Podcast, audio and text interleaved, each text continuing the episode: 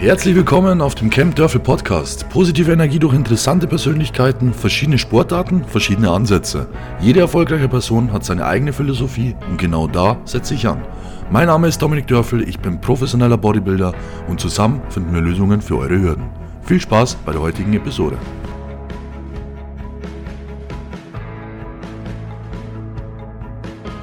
Herzlich willkommen zurück auf dem Camp Dörfel Podcast. Ich freue mich für die vierte Episode dieses Formats, den wohl ja, erfolgreichsten deutschen Bodybuilder hier zu Gast zu haben. Frisch aus Las Vegas, jetzt gerade zwölf Stunden Fahrt hinter sich von Montana nach Las Vegas. Dennis Wolf, freut mich, dass du heute mit dabei bist. Hallo Dominik, hallo allen Zuhörern. Freut mich dabei zu sein. Ja, und äh, ich bin in Montana gewesen und äh, hatte gestern zwölf Stunden Fahrt hinter mir. Und äh, ja, ich fühle mich komischerweise recht gut. du bist ja aktuell sehr, sehr viel unterwegs, auch allgemein mit Wandern und sage jetzt mal anderen Sportarten, die du jetzt früher gemacht hast. Was, was gibt dir der ganze, der ganze andere Sport, den du jetzt machst, für dich selbst? Ich denke, das ist äh, so eine Art andere mentale Einstellung. Und äh, ich brauche diesen Reiz, ja, den ich ja zum Beispiel ich meine, es ist ja nicht vergleichbar mit Bodybuilding, aber ich hatte ja den Reiz äh, im Training äh, jeden Tag. Und, und äh, du hast ja diese Einstellung gehabt, morgens aufzustehen und dein, ja, dein Leben so zu leben, wie, wie, wie, wie du eigentlich gewohnt bist. Ja, jeden Tag äh, deine Mahlzeiten äh, strikt zu essen, äh, zu trainieren. Und ich hatte immer eine Aufgabe. Ja, also die Wettkämpfe waren immer Priorität und ich habe dafür trainiert.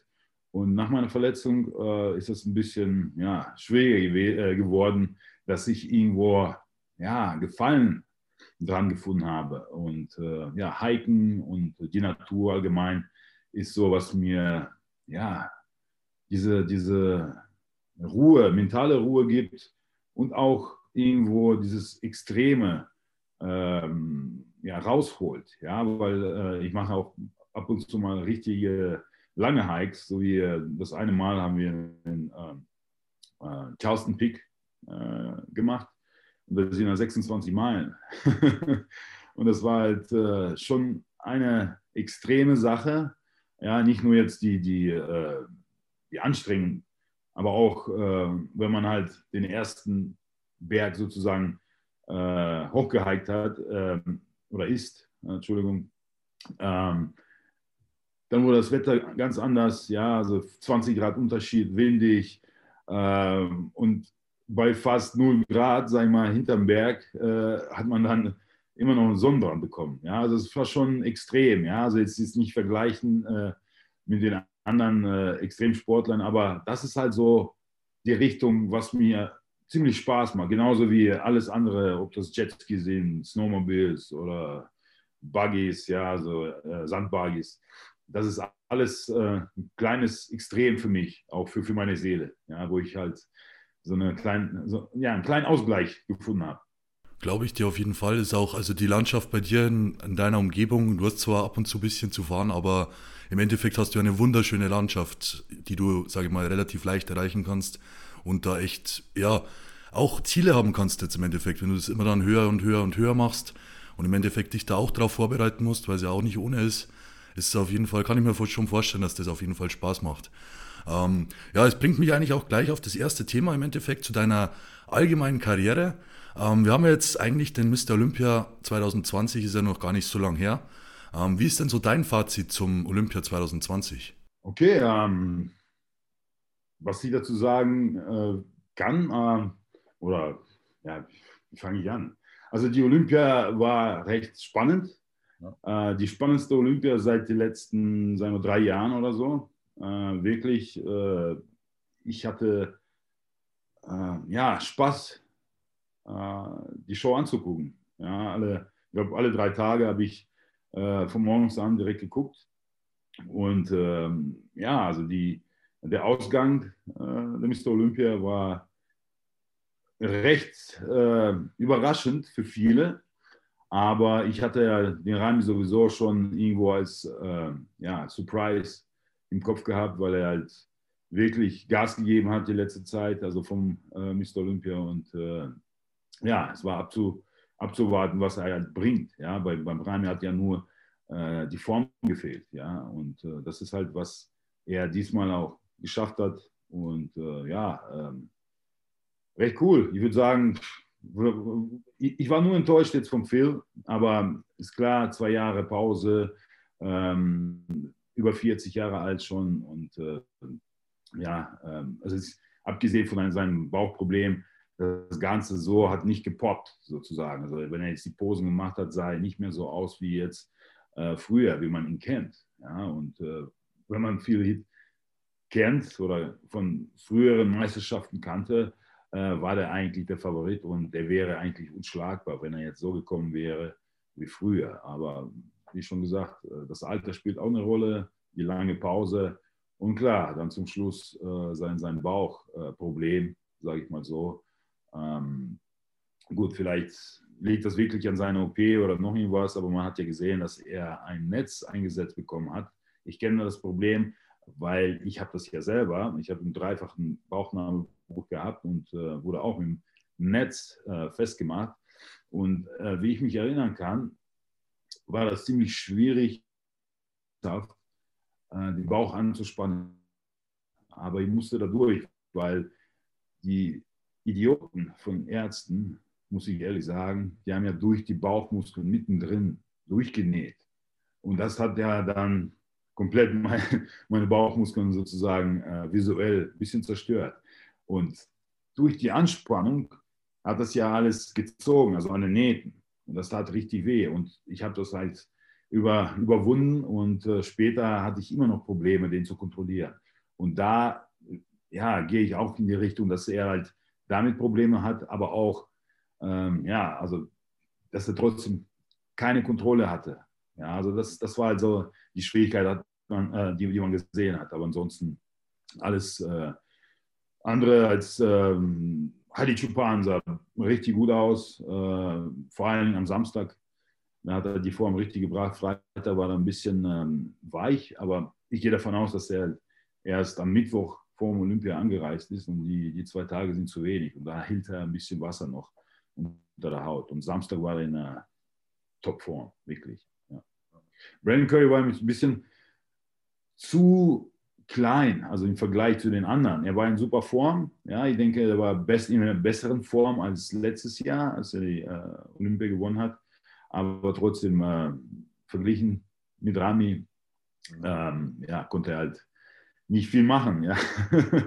also das ist meine Meinung. Also Gratulation an Rami, äh, wirklich Top-Leistung und äh, herzlichen Glückwunsch. Ähm, das ist wirklich äh, legendär, was er jetzt geschafft hat. Wirklich. Gut ab. Was mir aus Deutscher auch aufgefallen ist, ähm, wie Rami be also begrüßt worden ist in seiner Heimat. Also das ist auch nochmal was ganz anderes, wie das jetzt bei uns. Ich weiß nicht, wie es in Amerika ist. Wie, wie war es bei dir zum Beispiel? Du hast ja auch schon den dritten Platz beim Olympia gemacht. Wie war da das, das ja, Feedback, wo du zurückgekommen bist? Na gut, das Feedback ist ja immer super, aber irgendwo hält sich das in Grenzen im, im sportlichen äh, Bereich sozusagen. Also alle, die sich für Bodybuilding oder Fitness interessieren, die wissen dann Bescheid und dann klar, dann, dann hast du halt die ganzen Nachrichten und äh, wirst dann halt äh, irgendwo auch schon ein bisschen mehr erkannt. Aber äh, mit, mit Ägypten oder Iran, so wie jetzt beim Hadi Chupan oder beim Big Rami, äh, das kannst du nicht vergleichen. Das ist eine ganz andere Welt. Und äh, ich finde, das ist einfach unglaublich, dass die, die, die, die ähm, Nation so stolz auf ihren Athleten ist. Ähm, das hat man halt kaum nie, irgendwo, außer jetzt in den arabischen Ländern. Und da sieht man halt, wie stolz äh, die Menschen sind auf ihre Athleten. Ja, weil es ist ja irgendwo, sollte es ja auch so sein, weil ich meine, du, du, du startest ja für dein Land, aber in Europa, äh, auch in, in den Staaten, wirst du nicht so unterstützt wie jetzt äh, in, in manchen arabischen Ländern. Äh, die haben ja auch damals schon in Amateurzeiten richtig äh, äh, Geld verdient, weil ähm, ja, das Ganze ist, hat einen anderen Stellenwert da. Ja. Ich habe zum Beispiel auch schon mal mitbekommen, dass zum Beispiel, wenn jetzt ein Ägypter ähm, eine Weltmeisterschaft gewinnt, dass der vom Verband Ägypten eben extra auch nochmal was bekommt. Also zusätzlich zu dem, was jetzt da auf der WM gibt. Also da sieht man ja auch schon, dass da das Land auf jeden Fall dahinter ist dass da auch gute Athleten kommen. Also ich finde das richtig cool und echt auch, ja, das ist natürlich für jeden Bodybuilding-Fan, wenn man das sieht, wie der am Flughafen schon empfangen wird von so vielen Menschen, die da jubeln und das ist einfach unglaublich. Also so, so wie ich äh, weiß, ähm, wurde der Begrami auch von dem ägyptischen Präsidenten angerufen. Mhm.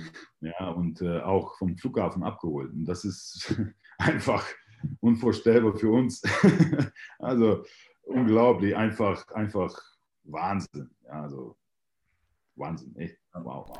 Was mich jetzt bei dir auf jeden Fall interessieren würde, man wird ja nicht von heute auf morgen jetzt Mr. Olympia oder Mr. Olympia Teilnehmer. Ähm, wann hat bei dir die ganze Reise angefangen? Also mit wie vielen Jahren hast du damals angefangen zu trainieren und ja, dich dazu entschieden, wirklich Wettkämpfe zu machen? Gut, das erste Mal, äh, als ich ins Studio gegangen bin, war ich, glaube 19 Jahre alt.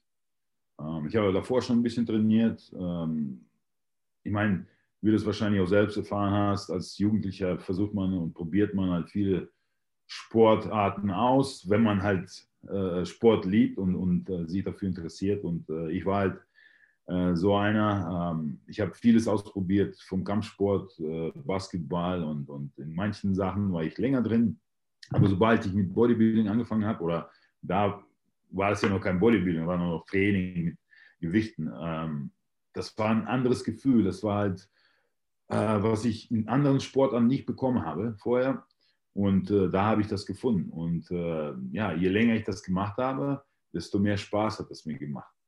So, und irgendwann kam zu mir einer äh, aus dem Studio, der heißt Mike Schulz, und hat mich gefragt, ob ich äh, Interesse hätte an äh, Wettkampf-Bodybuilding, dass ich auf Bühne gehe und sowas. Dann ich natürlich keine Ahnung gehabt, was er meinte. Und äh, bis ich dann mich dafür entschieden habe, äh, hat das glaube nicht lange gedauert, ein, zwei Monate. Und dann war ich schon auf der ersten Diät. Und das war 1999. Und habe ich auch im Herbst meinen ersten Wettkampf gemacht, wurde Zweiter äh, bei den Newcomern und Vierter bei den Männern. Habe ich aber nicht für die Deutsche qualifiziert. Mhm. Das kam erst ein Jahr später, im Jahr 2000. Ja, da habe ich dann direkt einen Gesamtsieg gemacht bei der Landesmeisterschaft in ähm, äh, NRW und äh, wurde Vierter auf der Deutschen. Ja, das war also der Anfang. Du bist ja dann 2005 bist du auf der WM Profi geworden, wenn ich mich nicht ganz täusche, genau.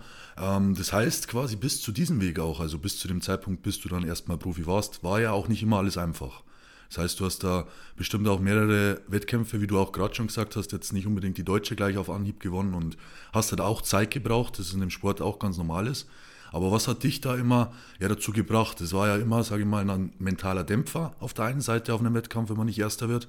Aber es geht ja trotzdem immer weiter. Was war dann bei dir dein Leitfaden, dass du sagst, jetzt erst recht? Ich denke, das war das Ziel. Ja, das Ziel war, irgendwas zu erreichen. Und äh, da ich irgendwo viele Komplimente bekommen habe äh, in den Studios und auch nach den ersten äh, zwei Jahren Wettkampf äh, Bodybuilding, äh, habe ich schon gemerkt, dass ich irgendwo ja, Potenzial hätte. Ich habe ja nicht irgendwo ausgemalt, okay, ich könnte Mr. Olympia werden oder sowas. Das, das, ähm, also da war ich noch gar nicht so weit. Ähm, aber ähm, dieses äh, Ziel setzen für sich selbst, ich glaube, das hat mich immer nach vorne gebracht, weil du weißt ja selber, man hatte nicht immer gute Tage und ich hatte auch nach, nachdem ich Gesamtsieg gemacht habe auf der NRW und Vierter bei der Deutschen war, äh, ein paar Jahre, ja, gar nichts Gutes sozusagen. Also ich habe nicht, nicht viel mitgemacht. Äh, ich wurde ein paar Mal noch äh, Landesmeister und äh, erst im Jahr 2005 wurde ich deutscher Meister. Ja, aber da, bis dahin äh, gab es halt Höhen und Tiefen, ähm, arbeitsmäßig, finanzielle Probleme, ähm, ja, man, man ist ja jung, ja, Anfang 20, dann hat man halt andere, ja, oder man macht halt ein paar andere Sachen, die, ja, man später nicht machen würde. Aber halt diese Kleinigkeiten, die hat man, die, die, die haben mich halt ein bisschen äh, vom Wettkampf ein bisschen zurückgezogen, sozusagen, oder abgehalten. Und ich habe mich halt nur schwer entwickelt. Aber dann ähm, später irgendwann, äh, wo ich halt gemerkt habe, okay, jedes Jahr werde ich besser und besser und besser. Äh, da habe ich schon ein Ziel gesetzt, Profikarte, und das war dann im Jahr 2005 bei der WM. Ja, obwohl das Ziel war ja gar nicht, die WM zu gewinnen. Das Ziel war ja nur in die Top 5 zu, äh, zu kommen. Das waren die Richtlinien, um eine Profikarte damals zu bekommen. das war ja auch ein bisschen schwieriger wie heutzutage. Also das muss man ja auch klar dazu sagen, dass, dass das bei dir auch länger gedauert hat, liegt bestimmt auch daran, dass es einfach damals auch schwieriger war, an so eine Karte ranzukommen. Ähm, aber es war ja damals 2005, ich kann mich erinnern, also nicht ich selbst, als ich 2005 war, weil da war ich erst 10, aber jetzt, sage ich mal, in meinen Anfangsjahren hat man das natürlich trotzdem mitbekommen, dass das halt so eine Ausnahme, ja, eine Ausnahmeform war in diesem Jahr von dir. Und eigentlich ab dem Jahr ging es ja auch richtig los, dass so die Welt von dir auch geredet hat oder von dir gewusst hat. Ähm, wann war das dann wirklich so, dass du sagst, okay, jetzt lohnt sich auch finanziell? War das dann auch 2005 der Fall oder erst später? Also ich muss ehrlich sagen, das war direkt nach der WM. Ähm, also ich würde jetzt nicht sagen, okay, das war jetzt alles sofort finanziell geregelt, aber ich, als ich und meine Frau äh, vom Flughafen kam nach Hause und äh, ja, ich hatte direkt eine E-Mail von Nutrix und äh, BMS. Ja, und die haben mir einen Vertrag angeboten. Das war halt die erste der erste Endorsement sozusagen. Ja. Mhm. Äh, aber ab da lief es, so, lief es einigermaßen, weil ich wusste, okay, jetzt habe ich zwei Jahre so und so ein Einkommen und ich, ich, kann, ich kann planen. Ich kann, ich kann äh, ja, mein Bodybuilding-Leben sozusagen weiterführen und äh, mich verbessern. Und, und, und da war ich auch Profi. Und da waren ja sofort viele Türen offen ja, also es ging sofort los mit, mit äh, Expos, ja, die, die Anno Classic und äh, weil ich ja unter, unter Vertrag war mit Nutrex, die waren große Aussteller da und äh, ja, ab da ging es los. 2006, früher habe ich angefangen mit, mit äh, ja, Reisen und äh, Expos und Gastauftreten, ja. Da ging der, der Traum dann quasi los vom Profi-Bodybuilding. Ist auf jeden Fall ja sehr, sehr interessant. Und von 2006 bis 2010 warst du ja dann auch noch in Deutschland. Und 2010 bist du dann nach Las Vegas gezogen, oder? Genau, genau. Also wir sind im Jahr 2010, Februar 2010, äh, nach Vegas gezogen. Äh, davor habe ich, oder der Grund war ja der Deal mit BSN damals. Das war ein ja, ziemlich großer Vertrag. Und das war dann auch irgendwo im Vertrag drin, dass die mich in den Staaten haben wollten. Ja? Und äh, der Grund war ja Promo, Touren und so. Und dann äh, habe ich, glaube ich, die ersten sechs, sieben Monate jedes Wochenende getourt innerhalb, den, äh, innerhalb der USA, ja, in den Shops und äh, ja, wirklich, also wirklich war so, so viel unterwegs, dass, dass das schon nicht mehr schön war. Ja, also da habe ich schon selbst für mich sozusagen im Kopf äh, ja, so einen Panikmod geschoben, weil äh, ich musste ja mich für die, für die Wettkämpfe vorbereiten und äh, mit jedem, äh, äh, soll man sagen, äh, Shopbesuch hat man ja immer sozusagen zwei Tage gebraucht, ja, also einen Tag hin, einen Shop und dann abends zurück. Und äh, wenn du das jedes Wochenende gemacht hast, ähm, ja, dann, dann hast du schon gemerkt, dass du ja nicht progressierst, dass du abnimmst, ja, dass du halt nicht zunimmst. Und das war halt, wenn du in der Offseason warst, war, war ja wichtig, dass du wenigstens dein Gewicht hältst. Und das war nicht der Fall. Ich habe meistens dann verloren, verloren, verloren. Und in der Woche dann, wo ich dann zu Hause war, habe ich versucht, das aufzuholen. So, und das, das ist halt, was dann aber auch zur Normalität wurde und ich habe gelernt, damit umzugehen, habe gelernt, ähm, ja, das, das zu kontrollieren und äh, ja, abzufangen, ja, mit, mit Mahlzeiten und, und wie ich das alles dann für mich dann geregelt habe. Hat das zwar ein bisschen gedauert, aber ich habe es dann, äh, ja, mich darauf einstellen können. Ich finde es sehr, sehr interessant, weil meistens ist es ja im Bodybuilding der Fall, dass das größte Problem ist, wenn irgendwas in die Routine eingreift. Also ich kenne es von mir selbst, von vielen anderen, dass es einfach, es ist alles kein Problem, das durchzuhalten, aber sobald irgendwas anders läuft und wenn es nur, keine Ahnung, ein Telefonat ist, das eine Stunde dauert, dann wirft es einen schon einen ganzen Plan durcheinander am Tag und man kriegt Panik. Deswegen ist es ja immer wichtig, dass man über, ja, für solche Situationen immer irgendwas parat hat oder cool bleibt und eine Lösung findet. Und das finde ich auch sehr, sehr interessant, dass du da auch nicht, ja, einfach sagst, dass du eine Zeit lang gebraucht hast, weil viele von uns, die jetzt hochschauen zu den, sage ich mal, besten Profis der Welt, die denken oft, es läuft bei euch immer eigentlich alles nach Plan. Es ist alles perfekt, es ist alles cool. Aber es, es ist nicht immer so, oder? Also ist es beim Essen zum Beispiel, wenn ich jetzt das einfach mal hernehme, es sollten zum Beispiel sechs Mahlzeiten am Tag gegessen werden. In deinem Fall jetzt zum Beispiel in der Offseason. Und du nimmst mal 365 Tage. Waren da wirklich 365 Tage wirklich immer sechs Mahlzeiten? Nein, ganz klar. Nein, nein. Irgendwo ja, als, als wenn jetzt ein Fan sagen würde, ah, wie, das, das, geht doch gar nicht, wie hast du das dann, dann geschafft, dann so, so so viel Muskelmasse aufzubauen. Aber es ist halt so, man, man hat ja schlechte und, und, gute Tage und manchmal hat man halt nicht, ähm, ja, entweder hat man keinen Appetit oder in der Offseason ähm, isst man dann gerne halt eine größere Mahlzeit und die nächste Mahlzeit geht dann, dann nicht mehr rein. Ja, also das sind halt so Kleinigkeiten. Oder als Profis ist man halt sehr viel unterwegs. Ja, also man muss halt davon ausgehen, wenn du jetzt zum Beispiel die Frühjahrsaison nimmst und die Herbstsaison, ja, das sind die Wettkämpfe, ja, da bist du auch schon ein bisschen unterwegs, aber dazwischen, da, da ist die äh, Expo-Saison und, und Gastauftrittsaison sozusagen, ja, also wo du halt in der Off-Season bist, wo du als Profi Masse aufbauen möchtest, willst aber Geld verdienen, ja, und musst auch viel für die Sponsoren machen. Und deshalb bist du halt zwischen den Wettkämpfen oder zwischen den Saisons unterwegs. Ja, und das, das ist halt ziemlich schwierig, wenn du ein schlechter Esser bist. Ja, also bei mir war das am Anfang auch ziemlich schlecht. Also ich, ich jedes Mal, wenn ich irgendwo angekommen bin, die Leute haben mich gefragt, du bist doch kein Bodybuilder, wenn du jetzt hier nicht essen kannst. Also meistens, wenn ich dann irgendwo gelandet bin, äh, weil ich ja schon schlecht im Flieger gegessen habe, ja, weil du dann rumsitzt oder rumliegst da, habe ich wenig Appetit gehabt.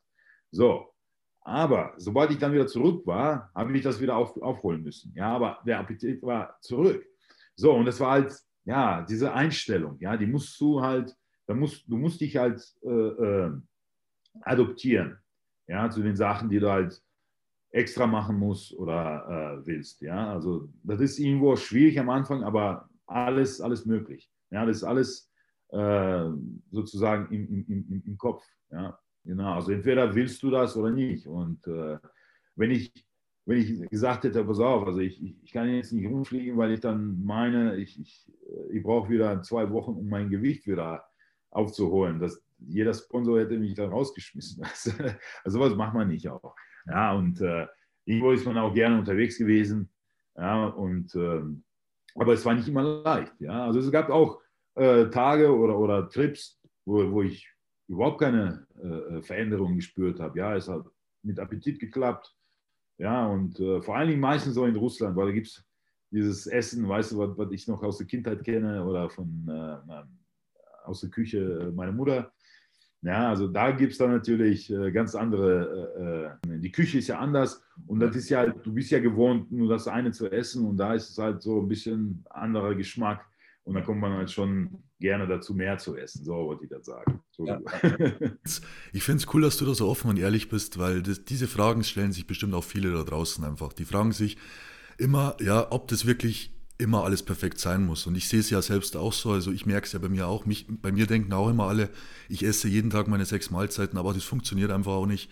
Und ich habe auch mal was gehört von, ja, von einem anderen erfolgreichen, das ist ein Fußballspieler gewesen, der hat gemeint, ähm, es ist nicht immer alles perfekt und auch beim Besten in der Sportart ist es nicht immer alles perfekt, aber der Beste schafft es schnell wieder rauszukommen aus schlechten Tagen und dann wieder einen guten Tag draus zu machen, ziemlich schnell. Im Vergleich zu jetzt jemand anderen, der halt vielleicht zwei Wochen braucht, wirklich, wie du jetzt gerade gesagt hast, um wieder reinzufinden, dann ist es halt einfach zu lang. Aber wenn man halt vielleicht heute einen schlechten Tag hat, sich dann abends hinsetzt und sich denkt, morgen geht es aber wieder 100% los und man macht es dann auch, dann ist das, glaube ich, auch ein vernünftiger Weg. Das ist ja auch oft das schlechte Gewissen ja. was einen dann ja, dazu treibt, wieder ja, sich in die Hand zu nehmen und wirklich mal ja, sagen, hey, ich ziehe das durch, ist egal. Ja, also, naja, ob, ob, ob, die Mahlzeit jetzt reingeht oder nicht. Ja, also man muss sie halt reinzwingen, aber manchmal geht es ja auch nicht. Ja, mit, mit der Brechstange kann man halt nicht viel Gutes anrichten. Habe ich auch schon meine Erfahrungen mitgemacht, auf jeden Fall. Ähm, du sagst ja auf jeden Fall, du warst sehr, sehr viel unterwegs, was mich jetzt dann interessieren wird, weil als Bodybuilder strebt man ja eigentlich an, einen Job dann zu haben, der relativ easy ist, da wo man relativ, sagen wir mal, wenig unterwegs ist im Optimalfall, damit man wirklich jeden Tag ja den gleichen Ablauf machen kann, damit es einfach perfekt funktioniert und am einfachsten ist. Was denkst du jetzt, wenn du wirklich so mal das überschlagen würdest, wie viele Wochenstunden hast du da so ungefähr arbeiten müssen in deiner aktiven Profizeit? Ja gut, ähm wenn du, wenn du ein Top-Profi-Bodybuilder bist, dann bist du halt so oft unterwegs, dass du auch äh, nur zu Hause bist, eigentlich, wenn du in der Vorbereitung bist, mhm. im Wettkampf. So, und das waren die letzten, sag ich mal, zehn Jahre meiner Karriere. Sobald ich Profi geworden bin und ein Jahr später äh, ähm, ja, meinen mein ersten Wettkampf gemacht habe, ging das richtig los. Also die einzige Zeit ist wirklich, die du dann sozusagen nur zu Hause verbringst und dich aufs Training und deine Mahlzeiten konzentrierst, ist die Vorbereitung. Alles andere ist, ja, alles, äh, man muss einen Weg finden, um alles unter einen Hut zu bekommen. So. Ja. meistens ist man dann äh, unterwegs und muss unterwegs trainieren, unterwegs tra äh, essen. Aber ähm, klar, also wie viele Stunden? Ja gut.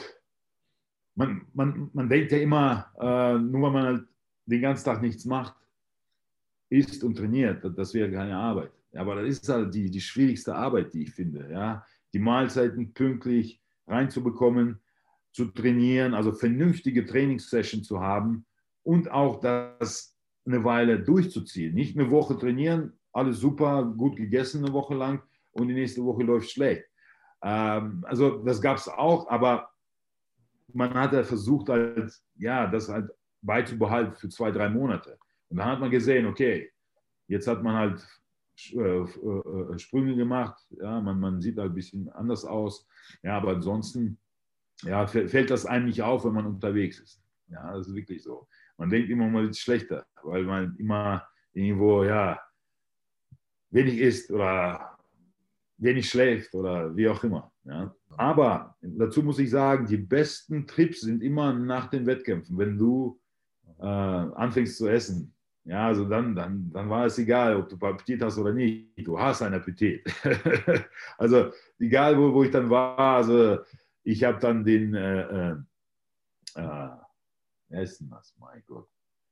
Ah, Rebound richtig ausgenutzt. Und das habe ich immer, immer gemacht. Also meistens war ich ja direkt nach dem Wettkampf unterwegs, zu Gastauftritt, noch irgendwas. Aber gegessen habe ich dann Vollgas. Vollgas. Weil ich weiß, es ist halt nicht immer so. Ja, wenn ich dann unterwegs bin, dann habe ich vielleicht mal keinen Appetit. Aber das habe ich schon ausgenutzt. Also Rebound waren immer brutal. Und ich habe auch gelesen, in der, in der Offseason war dein schwerstes Gewicht 142 Kilo. Ist das richtig? Das ist korrekt. Ja. Und wie viel Kalorien war da so ja, dein Maximum, das du essen musstest? Also ich habe äh, nur selten die Kalorien gezählt. Ähm, ich habe die nur gezählt, wenn ich dann wirklich ganz wenig gegessen habe in der Vorbereitung, wo ich dann mich rangetastet habe mit der Form. Oder wenn ich dann richtig reingehauen habe und richtig, richtig Appetit hatte und, und wirklich nur gegessen habe. Also ich schätze so 8.000, 9.000 waren es am höchsten. Ähm, aber das kannst du nicht lange durchhalten. Ja, und das macht auch keinen Sinn, so viel zu essen, weil irgendwann wird man ja nur fett. Aber wenn du dann drei Stunden Cardio machst, das kannst du vielleicht abfangen, aber ich bin ja nicht ein Cardio-Typ gewesen. Deshalb. Aber meistens habe ich nicht gezählt. Also ich wusste ja von mich ähm, in meinem Kopf, okay, die und die Mahlzeit muss ich haben oder sechs Mahlzeiten am Tag oder in der Off-Season manchmal fünf gute Mahlzeit und zum Schluss dann vom Schlafen ein Shake. Dann wusste ich, okay, das ist halt, was ich brauche. Äh, der Rest interessiert mich. Was mehr war, war immer gut. Was weniger war, war immer für, für den Kopf schlecht. Am nächsten Tag musste man dann sich ein bisschen wieder ja, motivieren und äh, alles aufessen sozusagen. Ja. 1000, 9000 Kalorien ist, ist eine Menge. Mein höchstes war 6600 Kalorien vor ein paar Wochen. Habe ich aber nur drei Wochen durchgehalten, ganz ehrlich gesagt. Und wir sind dann auf 6300 wieder runter. Das kann ich jetzt so durchhalten, jetzt auch nicht jeden Tag, aber fast jeden zumindest. Und das ist schon echt Arbeit, weil wenn du dir wirklich mal alles zusammenrechnest, das ist die Zeit zum Vorkochen, die Zeit, wo du wirklich am Tisch sitzt beim Essen, die Zeit, wo du das Ganze wieder aufräumst, was einfach dazugehört, dann deine Trainingszeit, dann kommt da auch schon echt eine Menge ja einfach zusammen am Tag. Du hast den ganzen Tag was zu tun. Ja, erstens mit Kochen und dann die Mahlzeiten sind ja nicht, nicht klein dann. Ja, aber sauber 6000 ist eine Menge. Äh, bei mir waren es ja unsaubere Raummahlzeiten dabei. Deshalb, also deshalb die, diese hohe Kalorienzahl, weil meistens, wenn du irgendwas dazu gegessen hast, Pizza oder noch irgendwas, dann sind halt eben nur zweieinhalbtausend Kalorien dazugekommen. So, so schnell, ja. Also das ist ja wirklich so. Aber wie gesagt, das, das konnte ich nicht lange äh, durchhalten. Meistens waren es ähm, ja die, die, die Rebound-Zeiten. Ja, ja, ja. Und du bist ja auch 1,80 groß, genauso wie ich. Und dein schwerstes Bühnengewicht war 127 Kilo, oder? 125. 125 Kilo. Auf welchem Wettkampf war das? Das war die Arnold Classic 2014 in äh, Spanien. Da, wo du auch quasi als erster Deutscher gewonnen hast. Na, ja, gut. Die, die, das war ein halbes Jahr nach der Ohio. Ah, okay. Okay. Genau, also in Ohio hatte ich nur 119, 120, also im Prejudging hatte ich 120, danach 119, dass ich ein Kilo verloren habe äh, zum Finale hin. Aber sechs Monate später im Herbst, das war nach Olympia, da habe ich richtig gut geladen und ich hatte wirklich äh, eine Top-Form und ich war auch also so massiv wie noch nie. Also 125 Kilo, das war halt mein Rekord. Aber ich war meistens bei 119 bis 121 Kilo auf der Bühne, ja, auch als Profi. Und wie viel Kilo waren es damals bei der WM, wo du gewonnen hast? Äh, WM waren 110 Kilo. Okay, ja. Also hast du quasi noch 15 Kilo aufgebaut in der Zeit dann vom Amateur zum Profi quasi. Kann man so sagen, genau. genau. Aber es ist ja so, äh, man hat ja meistens mehr gewogen vor dem Wettkampf und man hat ja auch irgendwo ähm, ja, ein bisschen Wasser manipuliert und noch irgendwas und dann gehen meistens mehr Kilos runter, als man halt erhofft hat. Ja. Und ähm, ich war meistens mit 127, 128 Kilo fertig und sah richtig brutal aus. Aber du weißt ja selber, auf der Bühne bringt man nie das Gleiche, wie man das ja so im Studio oder zu Hause sitzt, äh, sieht, wenn man post, ja, zwei Wochen vom Wettkampf. Ja, dann denkt man, mein Gott, ey, das ist es, ja, also läuft alles super. Aber dann gehen noch ein paar Kilos runter, weil du musst ja dieses Crispige haben, ja, um auf der Bühne wirklich, äh, ja, Parole zu bieten. Weil, ich meine, wenn du, wenn du immer irgendwo zu den Favoriten gehörst, die eigentlich so in der Top 5 sind und immer irgendwo eine Chance haben äh, zu gewinnen, dann ist das schon eine ganz andere Geschichte. Ich kenne es auch von mir, aber im Endeffekt, du postest ein Bild auf Instagram und die Leute sagen, du bist ja schon in Form, Farbe drauf und auf dem Wettkampf, wo man sich selber denkt, nee, da, da fehlt, schon noch, fehlt schon noch einiges bis zum Wettkampf. Also das, das kommt, immer, kommt immer anders rüber im ersten Moment, wie, wie es eigentlich ist. Pralle noch drin, ja, also jetzt ein bisschen mit Wasser geladen, weil man hat ja immer noch Salz und also jetzt eine Menge, eine gute Menge Salz drin und trinkt viel, ja, und zum Wettkampf hin wird man halt nicht so viel trinken, weil man hält ja Wasser und man sieht halt nicht auf der Bühne dann hart genug aus. Ja, wie jetzt im Studio. Im Studio sieht man immer mega geil aus, kurz vor dem Wettkampf. Ja, und äh, deshalb, also leider sind da zwei verschiedene Sachen. Ähm, du hast ja gerade das Thema Posing angesprochen. Wie oft hast du Posing geübt in deiner aktiven Zeit, in der Vorbereitung zum Beispiel?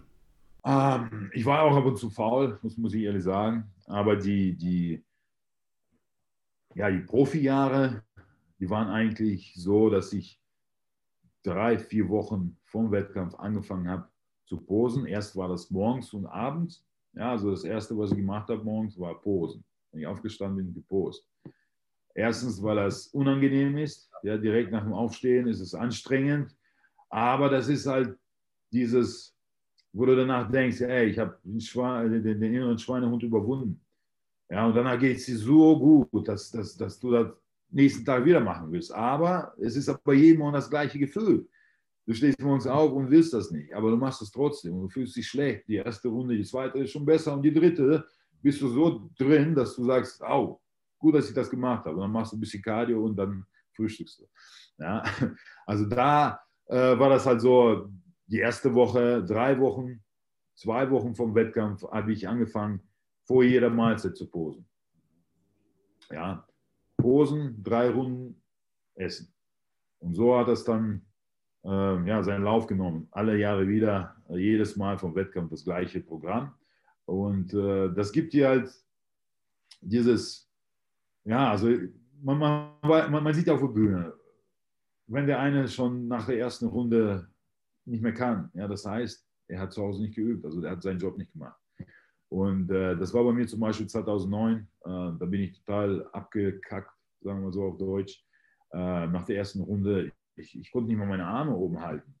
Ähm, das lag am Nicht-Üben und natürlich falscher, äh, ja, falschen Carb-Loading damals und äh, das Ganze. Also ich war einfach zu müde, zu platt und man, mir fehlte das Training, also Posing-Training davor. Ja, danach ging es dann natürlich nicht mehr so weiter. Äh, ich habe dann halt zugesehen, dass ich halt Posing halt äh, beibehalte, weil ich war einer der, ja, einer der, der guten Poser und äh, ich, ich konnte mir das nicht erlauben, irgendwo dann auf der Bühne halt ja, so auszusehen, als wäre ich zu Hause faul gewesen in der Vorbereitung. Also du wolltest quasi sicher gehen, dass dir keiner was vorwerfen kann am Schluss. Das ist eigentlich auch die beste Möglichkeit. Ja, ja aber auch ich selber. Ich meine, es ist ja wirklich schwierig, wenn du auf der Bühne post und ja, schon aus der Puste bist und kannst deinen Bauch nicht halten. Und da gibt es ja, gibt's halt äh, Minuspunkte. Ja, dann kannst du auch keinen Wettkampf gewinnen, wenn du so, so schlecht vorbereitest, äh, so schlecht vorbereitet dahin kommst. Ja, und das, war für mich dann sehr wichtig, dass ich auch selber dann wusste, okay, ich habe alles gemacht zu Hause, also jetzt in der Vorbereitung.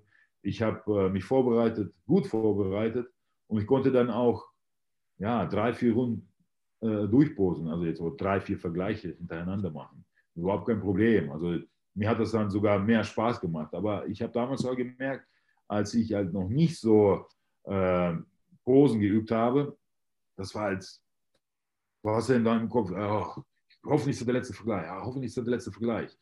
Ja, und das wollte ich nicht. Deshalb alles dann geändert und äh, dann ging es dann auch. Ja.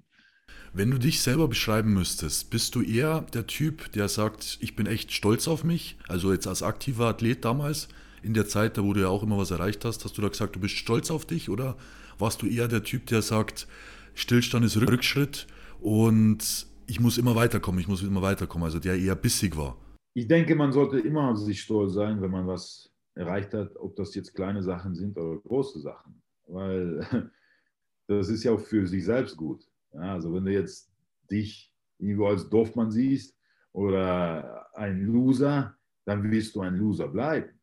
Das ist ganz wichtig. Die, die, die Menschen verstehen das nicht. Ja? Du darfst nicht immer negativ alles sehen. Auch äh, nicht immer alles positiv. Ja? Man muss Realist bleiben. Aber ich weiß nicht. Ähm, das ist, man hat ja, also ich persönlich habe das ja so für mich im Kopf immer vorbereitet oder, oder auch danach äh, weitergemacht. Ja, Dritter bei, bei der Arno, äh, bei, bei der WR, äh, Dritter bei Mr. Olympia oder Arno Classic Sieg. Ich bin der Typ gewesen, ich habe nicht gefeiert, ich habe äh, nicht irgendwo eine Woche Party gemacht. Ja, weil es für mich sofort irgendwo ein, zwei Tage gut, du machst dann, du hast dann, dann dein Hirn explodiert. Äh, ich meine, das ist ja wirklich Wahnsinn. Aber danach habe ich ja für mich schon selbst sozusagen äh, äh diese Beruhigungsphase mhm. äh, im Kopf eingestellt, sozusagen, ich muss weitermachen, ich muss weitermachen. Ja. Also ich, ich wollte mich nie irgendwo ausruhen, oh, ich habe das jetzt geschafft und äh, jetzt ist erstmal Pause oder ich muss jetzt erstmal äh, das Leben genießen oder Urlaub machen äh, oder noch irgendwas. Das war nie der Fall. Und ich denke, das hat mich auch weiter immer nach vorne gebracht. Ja, dieses nie, nie, nie, nie, nie Stopp machen. War das bei dir dann auch so, dass du ja das nicht brauchst, wie du jetzt sagst, das Leben zu genießen, weil einfach du das Leben so genossen hast, wie du es gelebt hast? Genau so sehe ich das auch. Ja, also da hast du vollkommen recht. Wenn du das lebst, ja. und dir das Leben gefällt, dann brauchst du nichts anderes. Ja? Und, und äh, deshalb, also für mich äh, war das immer ja, mein Leben. Also das wollte ich immer machen. Und äh, ich, ich, hätte das wahrscheinlich auch nie gemacht, wenn ich kein Potenzial dazu hätte. Ja. Aber du findest ja nie raus, ob du Potenzial dafür hast oder für irgendwas. Ja, also ich, nur ein Beispiel. Ich war im Fußball, ich war im Basketball. Basketball war ich sehr gut, Fußball war ich so schlecht wie, noch, wie, wie, wie in keinem anderen Sport. Ähm, deshalb. Ja, und, und deshalb wird kein Fußball weitergemacht. Ja. Ja. Im Endeffekt fällt mir immer wieder auf, dass im, ja, jetzt viel in Instagram natürlich auch unter anderem diskutiert wird, ähm, wegen Corona. Einfach, weil die Wettkämpfe immer unsicher sind, weil es nicht sicher ist, ob die auch wirklich stattfinden. Keiner weiß, ob er eine Vorbereitung machen soll. Jetzt mein Gedanke ist jetzt in der Hinsicht immer, dass ich mir denke, ich, egal ob jetzt der Wettkampf ist oder nicht, aber ich will mich ja trotzdem vorbereiten und verbessern. Und ist jetzt erstmal im ersten Moment ist erstmal egal, ob der Wettkampf stattfindet oder nicht, sondern es kommt ja darauf an, dass ich mich jetzt entwickle, weil das, der nächste Wettkampf ist ja meistens auch nicht der letzte, sondern das Ziel ist irgendwo anders. Was sagst du dazu der? Ja gut, also ich, ich äh, wenn, wenn das jetzt, also in meiner aktiven Zeit passiert wäre, wäre ich wahrscheinlich nicht, äh, ja, so konzentriert gewesen auf eine Vorbereitung, weil du nicht, nicht weißt, ob jetzt ein Wettkampf stattfindet oder nicht. Aber ähm, sonst würde ich genauso weitermachen, aber wahrscheinlich keine Vorbereitung. Weil, ja, weil, weil ich meine, wie wir jetzt mit den meisten Athleten, was äh, letztes Jahr im Frühjahr passiert ist, ja, Paul Polocek, äh, Kirill Hudaev, äh, die haben einfach weiter, weitergemacht, weil die Wettkämpfe immer verschoben wurden. Aber irgendwann ist das nur ein, ähm, ja, also, du entwickelst dich nicht weiter. Du, du bist dann dünner oder noch irgendwas und mental wird das ja auch nicht besser. Ja, also du bist ja ohne Plan unterwegs. Ja, du hast ja ein Ziel, aber das Ziel ist nicht, ich meine, das Ziel ist ständig irgendwo nicht fest. Ja, also ich meine, wenn, wenn du ein Datum hast, hast du ein Datum, kannst du planen. Wenn du aber für den, für, für, für den Tag planst und dann einen Monat vorher wird das verschoben, dann ist das für dich mental ja, ein großes Problem als, als Profi-Bodybuilder zum Beispiel. Ja, das, ist, das wäre für mich wahrscheinlich viel schwieriger ja, als aktiver Bodybuilder, ja. Wie ist da deine Prognose für dieses Jahr? Leider mussten wir jetzt äh, die, die Frühjahrssaison absagen, also NPC Worldwide, also die Dance World Classic, dann auch von Bernie Schuber und von äh, Eric Bernier, also die drei äh, regionalen NPC-Shows leider abgesagt. Und äh, ja, wir hoffen auf äh, den Herbst. Also Oktober geht es weiter. Die Dennis Wolf Classic NRW wird dann am 23. Oktober stattfinden. Und äh, ja, da sind jetzt drei Dennis Wolf Classic, die ich ab, absagen musste. Äh, deprimierend, äh, traurig und ähm, ja, äh, ich, ehrlich gesagt weiß ich gar nicht, was, was äh, uns bevorsteht. Also ich hoffe, dass wir im Herbst irgendwo normal ein paar Sachen machen können. Aber ich befürchte, es wird nie wieder normal. Das ist, das ist meine Befürchtung. Und äh, die Menschen, die verstehen das Ganze nicht. Die ja. schreien immer noch, ja, das ist super.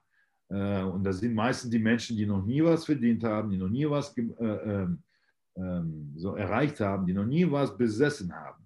Das sind die Leute, die rumschreien, ja, das ist gut so, ja, und das ist schlecht. Also es, die, die, die Welle äh, der, der, der Poverty, also das ist die, äh, die Armutswelle, die kommt und äh, davon äh, können sich halt ja, nur Reiche schützen, ja, die Multimillionäre sowie als Schauspieler, die, die uns weiterhin sozusagen äh, ja, sagen, oh ja, Maske tragen, dies und das, das ist so schlimm alles. Ähm, aber so wie das jetzt bis jetzt gelaufen ist, sehe ich kein Ende. Und äh, leider, leider, also ich, ich, bin kein negativer Mensch, aber ich habe ja immer gehofft und deshalb haben wir auch die, die Meisterschaften immer äh, geplant. Aber pff, wir sind ja ein Jahr zu.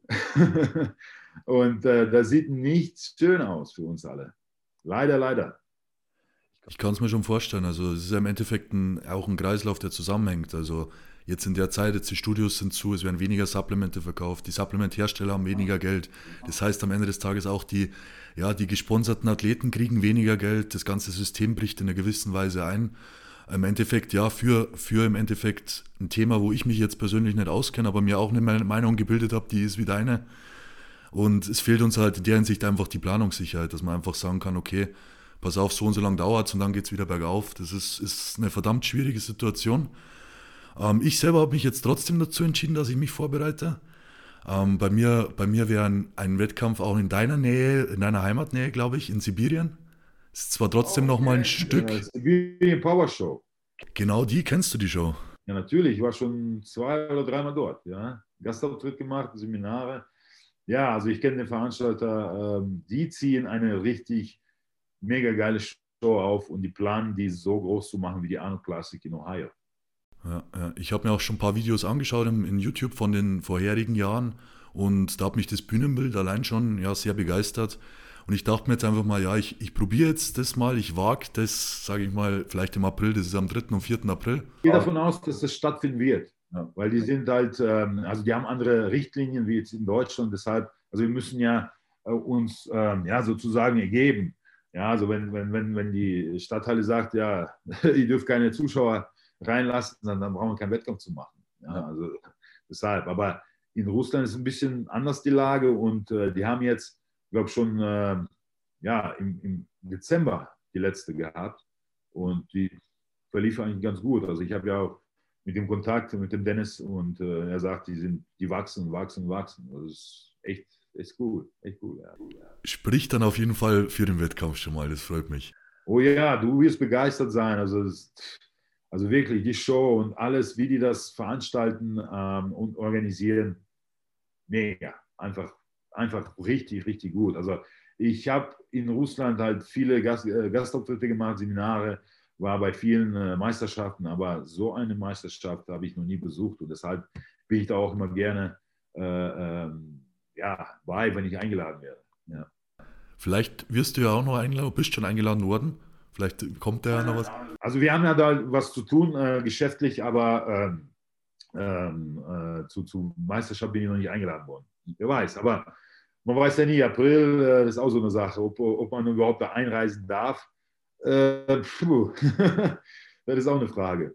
Also ich könnte jetzt zum Beispiel nach Deutschland äh, äh, einreisen, weil ich ein Deutscher bin. Und genauso nach, zurück nach äh, Amerika einreisen, weil ich Ami äh, bin. Ja, jetzt. Das ist für mich eigentlich gar kein Problem, jetzt zu reisen, es sei denn, äh, die Flüge gehen nicht oder die machen dann irgendwelche Tests durch die Nase. Das lasse ich mit mir nicht machen. Äh, Speichelprobe oder sowas ist, ist mir egal, Blutprobe ja, aber keine Nasentests. Das ist halt, was ich überhaupt nicht verstehe, warum die Leute das mit sich machen lassen. Naja. Ist auch eine andere Geschichte. Ja, da könnten wir, glaube ich, auch zwei Stunden drüber reden, aber da wären wir danach bestimmt schlechter drauf, als wir es jetzt sind. Deswegen ist ein Kreislauf, der nicht aufhört zurzeit. Das ist einfach, also es ist einfach nervig und es raubt, glaube ich, uns allen die Nerven aktuell. Also ich merke es auch in meinem Bekanntenkreis, es kippt einfach langsam. Jetzt überleg mal, äh, ähm, alle, alle Geschäftsbesitzer äh, und, und Personal Trainer oder Studiobesitzer, jetzt überleg mal, was, was, was die für eine Zeit jetzt durchmachen. Äh, wir alle, wir alle. Also ich, ich, bin ja auch ein Jahr zu Hause, ich war ein Jahr nicht raus und meistens, wenn ich äh, unterwegs bin, das ist ja auch ein Einkommen und äh, ich meine, das, das ist halt was, was fehlt dieses Jahr. Ne? Mhm. Äh, aber das geht uns allen so und deshalb äh, verstehe ich die Leute nicht, die rumschreien, ja, das ist richtig so zu machen und dies und das, weil, wie ich schon sagte, das sind diejenigen, die noch nie was erreicht haben und nie was besessen haben. Ganz einfach. Ja. Was mich jetzt noch abschließend auf jeden Fall richtig interessieren wird, was würdest du jetzt einen heran, ja, einen sehr, sage ich mal, pro, jetzt fange ich nochmal an. Was mich jetzt am Schluss nochmal interessieren würde, wäre, was würdest du einen, ja, sehr potenziell guten Athleten, der vielleicht das Zeug hat, wirklich mal was zu erreichen oder vielleicht jetzt gerade ähm, frisch Profi geworden ist, ja, wie sollte der deiner Meinung nach den Weg jetzt weitergehen, damit er wirklich das Maximum dabei rausholen kann? Also meiner Meinung nach, es ändert sich nicht viel, also trainingstechnisch, vorbereitungstechnisch, wie du das Leben führst, also jetzt, dass du dann deine Mahlzeiten essen musst und so. Ähm, also es gibt halt nicht so viel Unterschied. Also beim Profi ist es ja so, du musst halt dein Ziel im Auge haben. Das ist das Wichtigste. Also du musst halt irgendwo ein Ziel setzen und das auch verfolgen und irgendwann, um irgendwann zu erreichen. Ja, also jetzt am Anfang habe ich auch gedacht, gib mir 100.000 Dollar Vertrag und ich haue ab nach Kalifornien. Ähm, das ist aber nicht so einfach. Ja? ähm, also ich würde einfach so sagen, einfach dranbleiben am Ziel, und äh, sich größere Ziele setzen. Jedes Mal, wenn man ein kleines Ziel erreicht hat, ein größeres Ziel setzen. Und das ist halt, was einen immer weiterbringt und nie aufgeben. Ja? Und immer aufpassen, im Training keine verrückten Sachen zu machen. Also im Bodybuilding ist das Gewicht unwichtig. Wichtig ist das Körpergefühl, ja, äh, dass man halt komplett seine Muskulatur durchtrainiert, austrainiert von allen Winkeln, die es gibt. Ja, und das muss man halt als Bodybuilder verfolgen, um sich zu verbessern. Ja. Vielen lieben Dank auf jeden Fall, Dennis. Hat mich sehr gefreut, dass du dir die Zeit genommen hast heute. Äh, meine Zuschauer werden es dir bestimmt auch danken. Ich wünsche dir nur das Beste, auch mit der Dennis Wolf Classic, die wir auf jeden Fall ja, verfolgen werden. Ich hoffe, ich kann auch dabei sein, dann, wenn die das nächste Mal stattfindet und mir das anschauen. Ich wünsche dir auf jeden Fall alles Gute und wir hören uns ja vielleicht nochmal hier. Ja, Dominik, äh, herzlichen Dank. Danke, dass ich dabei sein durfte und äh, war sehr, sehr angenehmer Talk, sagen wir so, weil äh, viel wird ja mit Englisch verbunden jetzt äh, in Deutschland. Ja, äh, man spricht ja gar kein klar Deutsch mehr. das stimmt. also klares Deutsch. Ich bin ja auch nicht mehr Deutsch so richtig. Naja, ähm, vielen Dank. Ich hoffe, das geht immer mal weiter und äh, es wird alles wieder so wie früher, dass wir alle zu den Meisterschaften gehen können und äh, wieder normal leben können. Ja, und ich wünsche dir viel Erfolg äh, in der Vorbereitung und natürlich viel Erfolg bei der Siberian Power Show. Ja, ich drücke die Daumen und ich drücke die Daumen mit dem Podcast, dass es weiter super geht. Und äh, ich danke auch allen Zuhörern und Zuschauern, äh, ja, dass ihr eingeschaltet habt. Vielen Dank. Vielen lieben Dank, Dennis. Sehr, sehr gerne. Wenn euch die heutige Episode gefallen hat, sagt gerne euren Freunden Bescheid, unterstützt das Format über eure Social Media Kanäle und dann hören wir uns schon bald bei der nächsten Episode. Mein Name ist Dominik Dörfel und in diesem Podcast finden wir Lösungen für eure Hürden.